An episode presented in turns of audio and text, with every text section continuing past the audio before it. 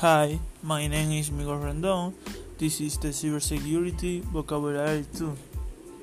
Software, hardware, device, Menectate, Canon, need, which, that, boot, towards, Amon, network, compose, car, Bicep, large, solve, design, word processor, electronic, sheet, another, soon as, in order to enterprise.